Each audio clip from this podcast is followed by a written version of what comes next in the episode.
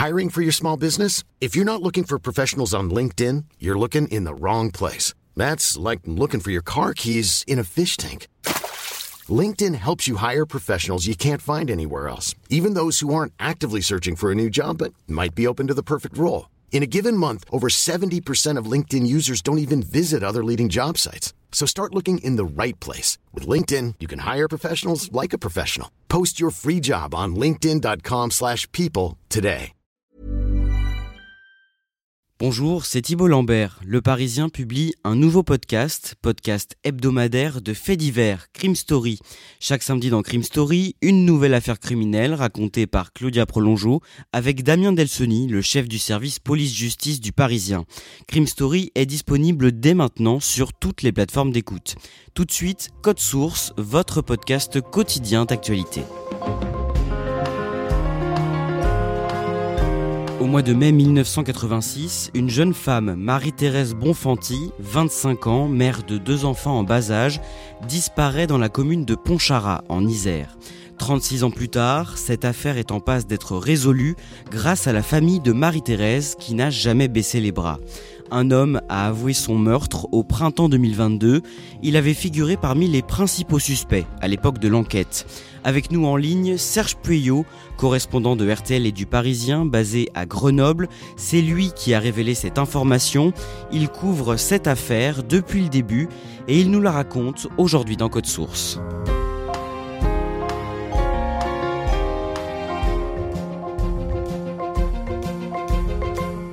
Serge Peuillot, à quoi ressemble la commune de Pontcharrat en Isère au milieu des années 80 alors Pontcharrat, c'est une petite ville qui se trouve entre Grenoble et Chambéry, dans la vallée du Grésivaudan. Euh, c'est une ville ceinturée par deux massifs montagneux, le massif de la Chartreuse d'une part et puis le massif de Beldon d'autre part.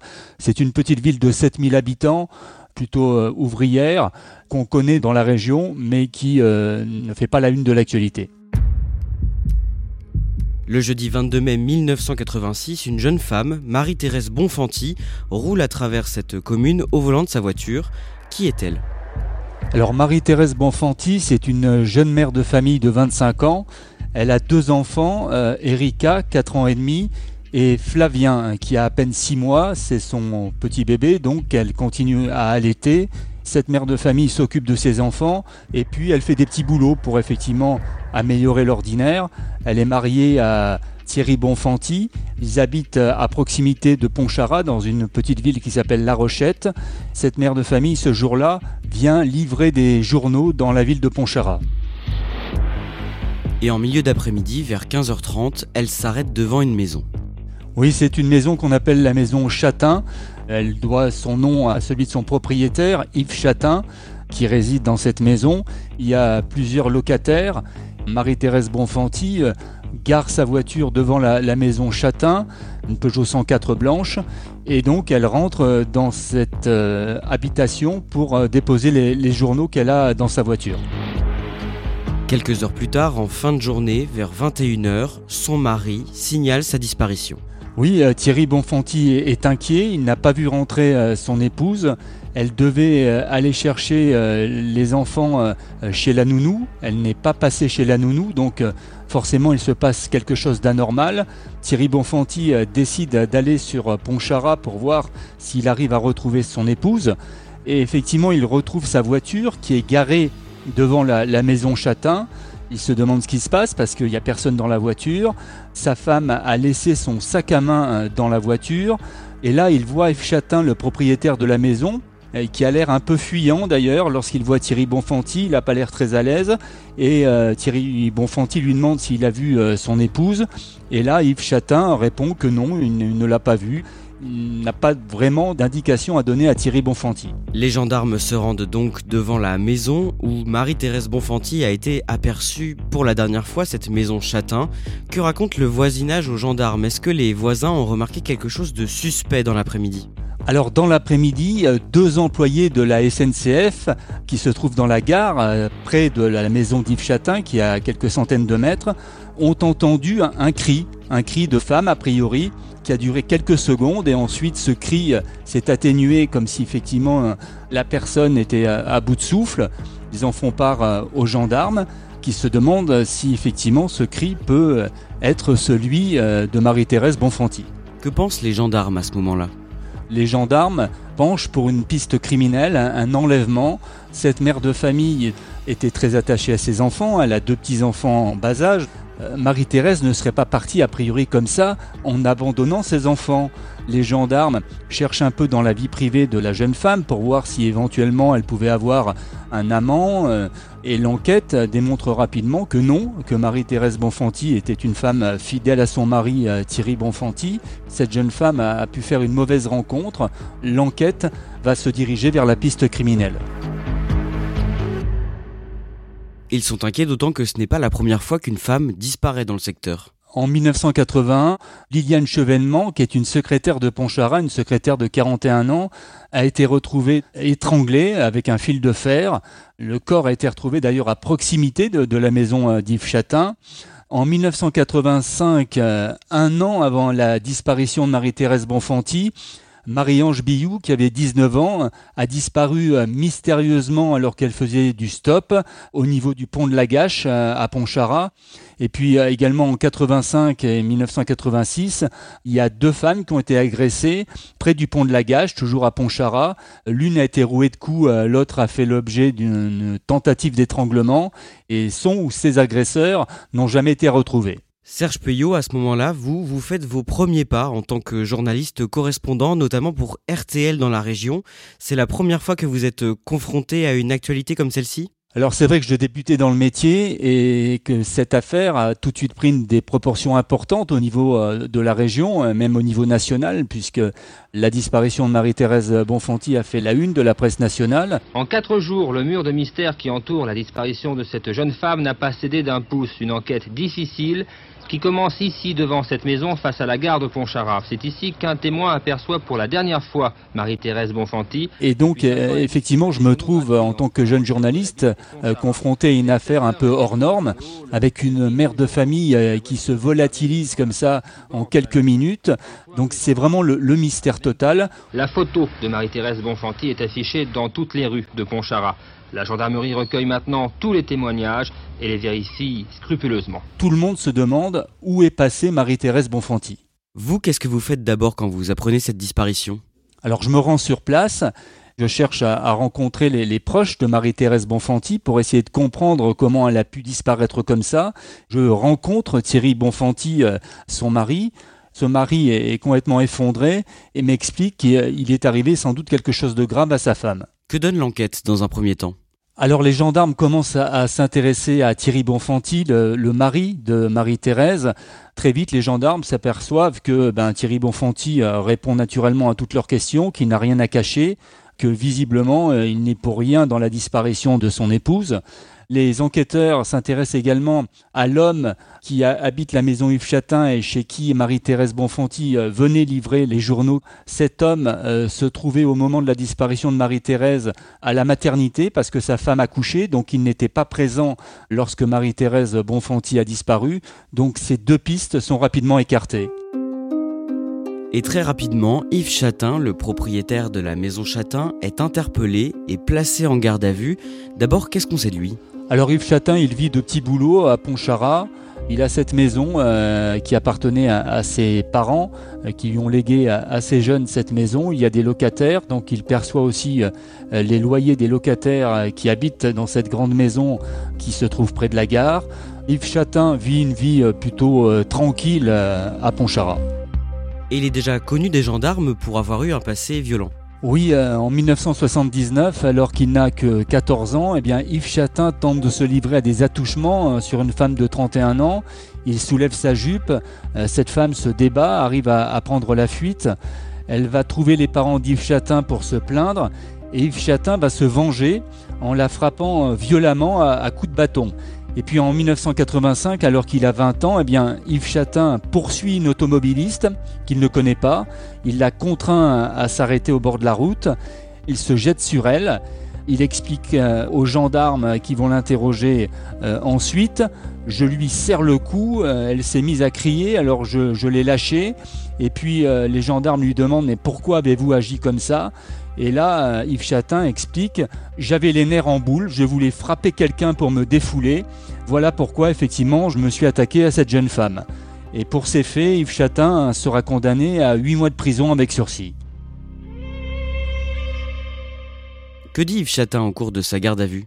Lui euh, affirme très vite qu'il n'est pour rien dans cette disparition, qu'il était euh, autre part lorsque Marie-Thérèse Bonfanti a disparu, qu'il vaquait à ses occupations euh, sur Pontcharrat et dans le secteur. Yves Chatin à chaque fois réponse à tout.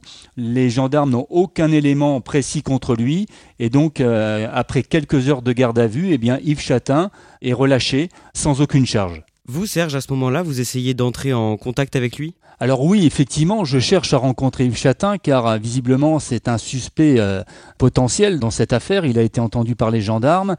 Mais là, je me heurte à un mur parce que Yves Chatin fuit euh, la presse comme la peste. Il ne veut rencontrer aucun journaliste, donc impossible de lui poser des questions. Au mois de novembre 1987, soit plus d'un an après la disparition de Marie-Thérèse Bonfanti, la justice prononce un non-lieu dans cette affaire. Pourquoi? La justice estime qu'il n'y a aucun élément qui permet de résoudre euh, la disparition mystérieuse de Marie-Thérèse Bonfanti. Il n'y a pas de corps, il n'y a pas d'indice, pas de traces de sang, pas de témoin hein, d'un potentiel enlèvement. Donc la justice estime qu'effectivement elle ne peut pas aller plus loin et qu'elle n'a aucun élément pour arriver à un résultat dans cette affaire et donc elle décide effectivement de refermer le dossier. Madame Saya, la mère de Marie-Thérèse, ne peut pas croire à une disparition volontaire. Elle demande que l'on continue les recherches. Dans les recherches, il n'y a rien de nouveau. Et ça, ça me tue. Il y a quand même eu un, événement nouveau, c'est que le juge d'instruction a rendu une ordonnance de non-lieu. Donc pour lui, l'affaire est close. Pour lui, l'affaire est close, mais pas pour nous, parce qu'au moins, je vais faire appel si ce n'est déjà pas fait. Et nous voulons savoir exactement la vérité sur Marie-Thérèse. La famille de Marie-Thérèse Bonfanti décide de faire appel par le biais d'un avocat et la chambre d'accusation de la Cour d'appel de Grenoble doit trancher en février 1988. Quelle est sa décision? Eh bien, c'est la confirmation euh, du non-lieu. Le dossier est définitivement refermé aux grandes dames de la famille de Marie-Thérèse Bonfanti et de leur avocat, maître Georges Rossetti, qui a quand même expliqué devant la cour d'appel pour contester donc euh, ce non-lieu, que Yves Chatin était vraiment un vrai suspect potentiel dans cette affaire, qu'il avait un lourd passé d'agression au préjudice de femmes, qu'il fallait procéder à une reconstitution de l'emploi du temps d'Yves Chatin. L'avocat a estimé que tout ça avait été euh, laissé un peu de côté par la justice qui n'était pas allée jusqu'au bout, mais les magistrats ont estimé que ces arguments n'étaient pas valables et donc le dossier a été refermé. Quatre ans plus tard, en 1992, la mère d'une jeune femme qui avait disparu, elle aussi à Pontcharrat, publie une lettre dans laquelle elle accuse Yves Chatin. Oui, euh, Janine Gonnet, euh, qui est la mère de Marie-Ange, euh, qui a disparu effectivement en 1985 à l'âge de 19 ans, est persuadée que c'est Yves Chatin qui est responsable de la disparition de sa fille. Elle le crie, si je puis dire, à Pontcharrat. Et Yves Chatin va avoir une, réaction euh, surprenante, c'est qu'il décide de l'attaquer pour diffamation. Et donc Yves Chatin traîne, si je puis dire, Janine Gonnet, la mère de Marie-Ange, devant un tribunal. Janine Gonnet va être condamnée pour diffamation, dans un premier temps à 15 jours de prison. Elle fait appel et elle va écoper ensuite de 6 000 francs d'amende. Yves Chatin ressort donc euh, triomphant de cette procédure. Au début des années 2000, la maison dont était propriétaire Yves Chatin est rasée et des ossements sont découverts sur son terrain. Janine en est certaine, ces fragments d'os appartiennent à sa fille ou appartiennent à Marie-Thérèse, une autre jeune femme de la région, disparue un an plus tard, jamais retrouvée, Enquête classée. On aurait pu penser que les gendarmes se seraient précipités sur ces ossements pour les récupérer.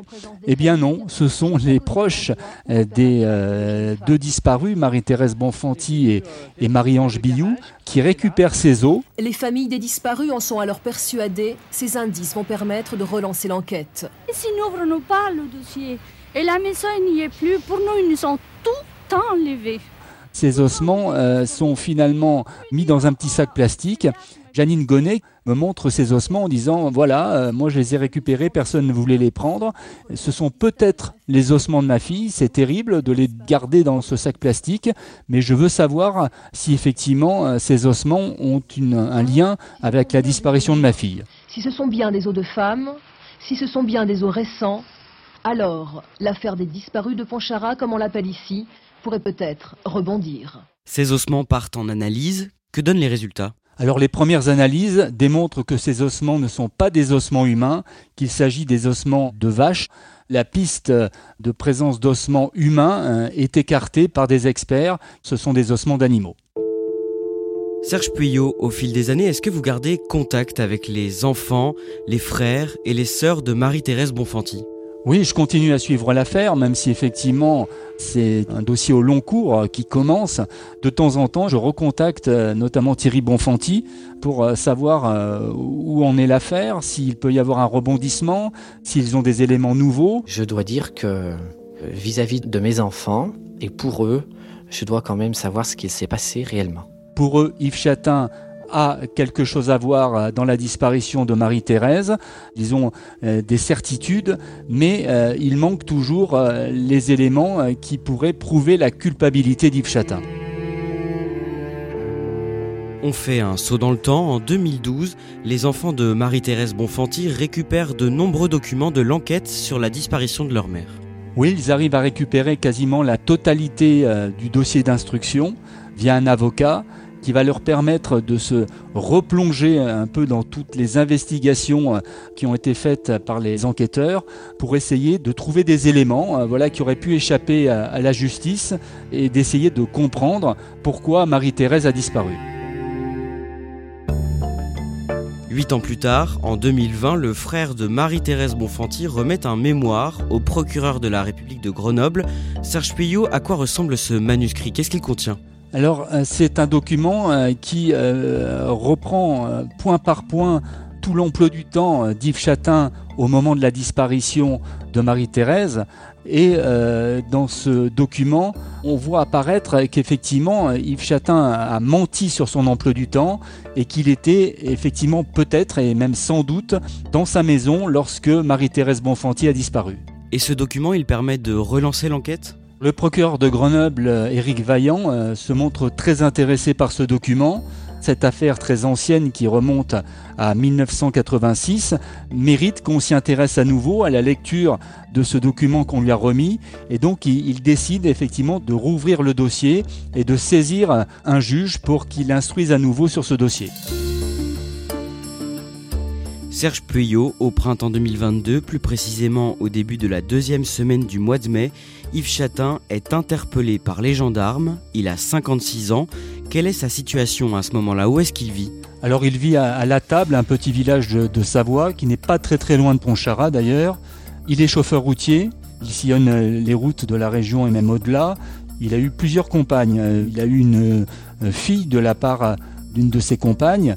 Et ensuite, effectivement, il y a eu d'autres femmes dans sa vie. Et effectivement, un dimanche matin, il voit débarquer euh, dans sa maison euh, les gendarmes, les gendarmes de la section de recherche de Grenoble qui ont repris le dossier et qui viennent l'arrêter.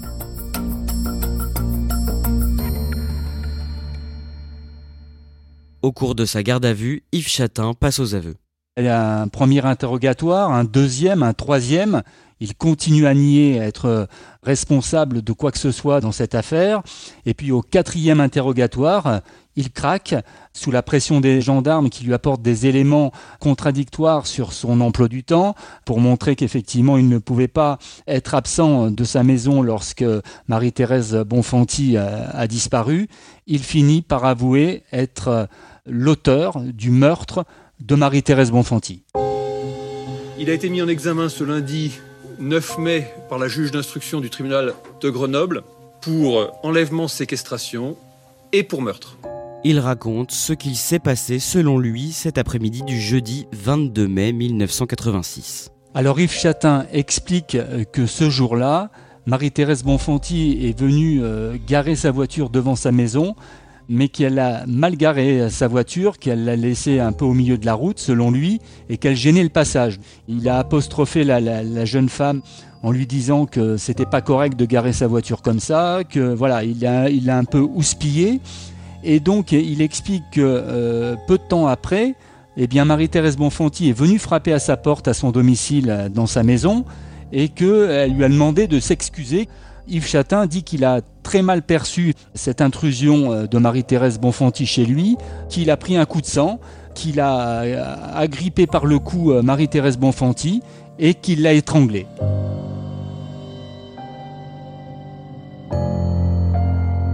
Il a ensuite chargé le corps de Marie-Thérèse Bonfanti dans le coffre de sa voiture. Il est allé le déposer dans la montagne, près d'un fossé, et qu'il a abandonné son corps à cet endroit. Yves Chatin est mis en examen pour enlèvement, séquestration et meurtre. Il est incarcéré. Serge Peuillot vous révélait cette information sur RTL et dans Le Parisien le mercredi 11 mai. Bonjour Serge Peuillot. Bonjour. C'est vous qui nous révélez euh, cette affaire pour RTL. C'est vraiment le, le combat d'une vie qui trouve une issue aujourd'hui. Cette famille n'a jamais lâché lorsque la justice a décidé de refermer le dossier euh, fin 87. Et le lendemain, le jeudi 12 mai, vous êtes avec la famille de Marie-Thérèse Bonfanti, ses frères, ses sœurs, ses enfants dans le bureau de leur avocat et ils ne cachent pas leur émotion. Pendant 36 ans, ils ont attendu la vérité. Ils savent maintenant que c'est Yves Chatin qui a bien euh, tué Marie-Thérèse. Pour eux, c'est un, un, profond soulagement euh, d'être arrivé enfin à cette vérité.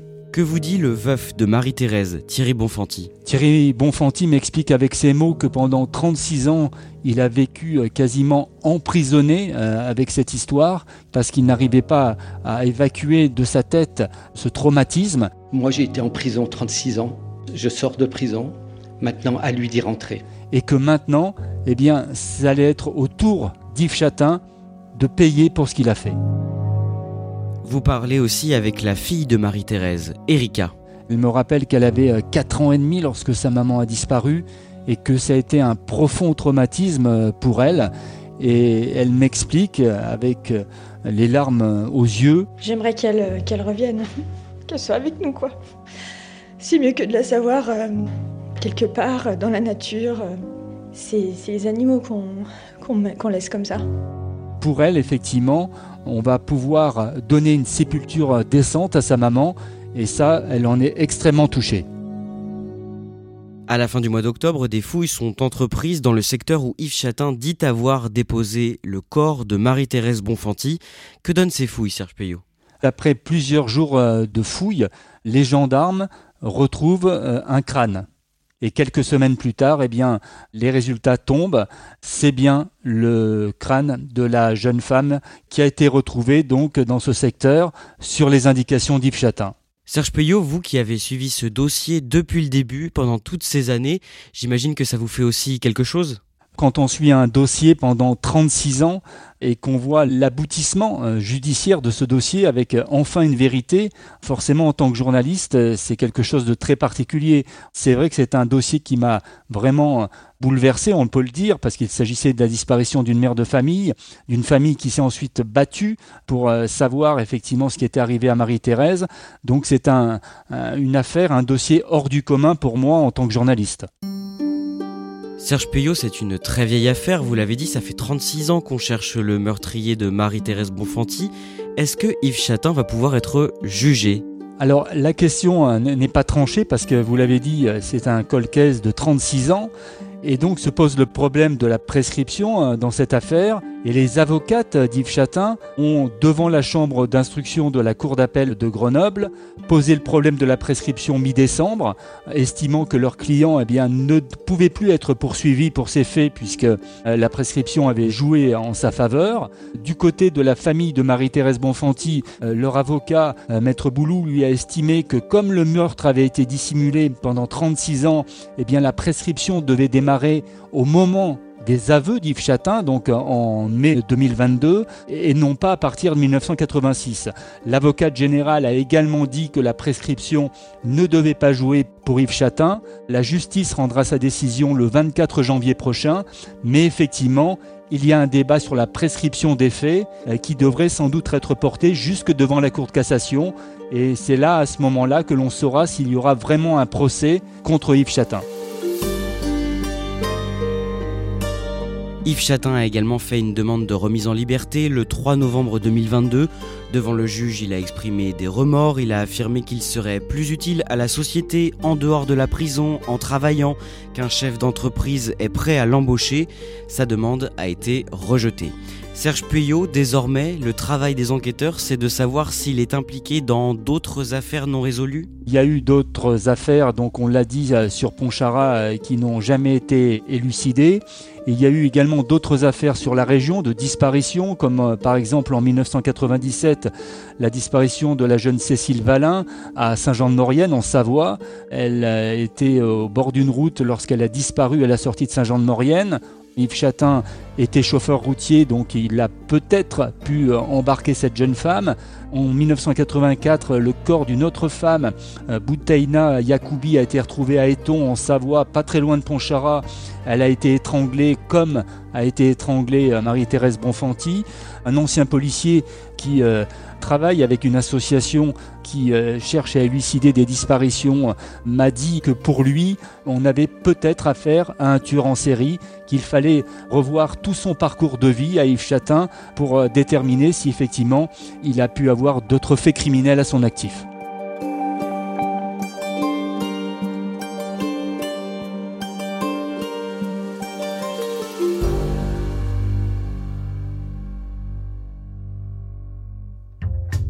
Merci à Serge Pueyo. Cet épisode de Code Source a été produit par Clara Garnier Amourou, Raphaël Pueyo et Emma Jacob. Réalisation Pierre Chaffanjon. Code Source, c'est le podcast quotidien d'actualité du Parisien. N'oubliez pas de vous abonner pour ne rater aucun épisode. Vous pouvez nous écrire sur Twitter, at Code Source, ou bien directement à cette adresse, codesource at leparisien.fr.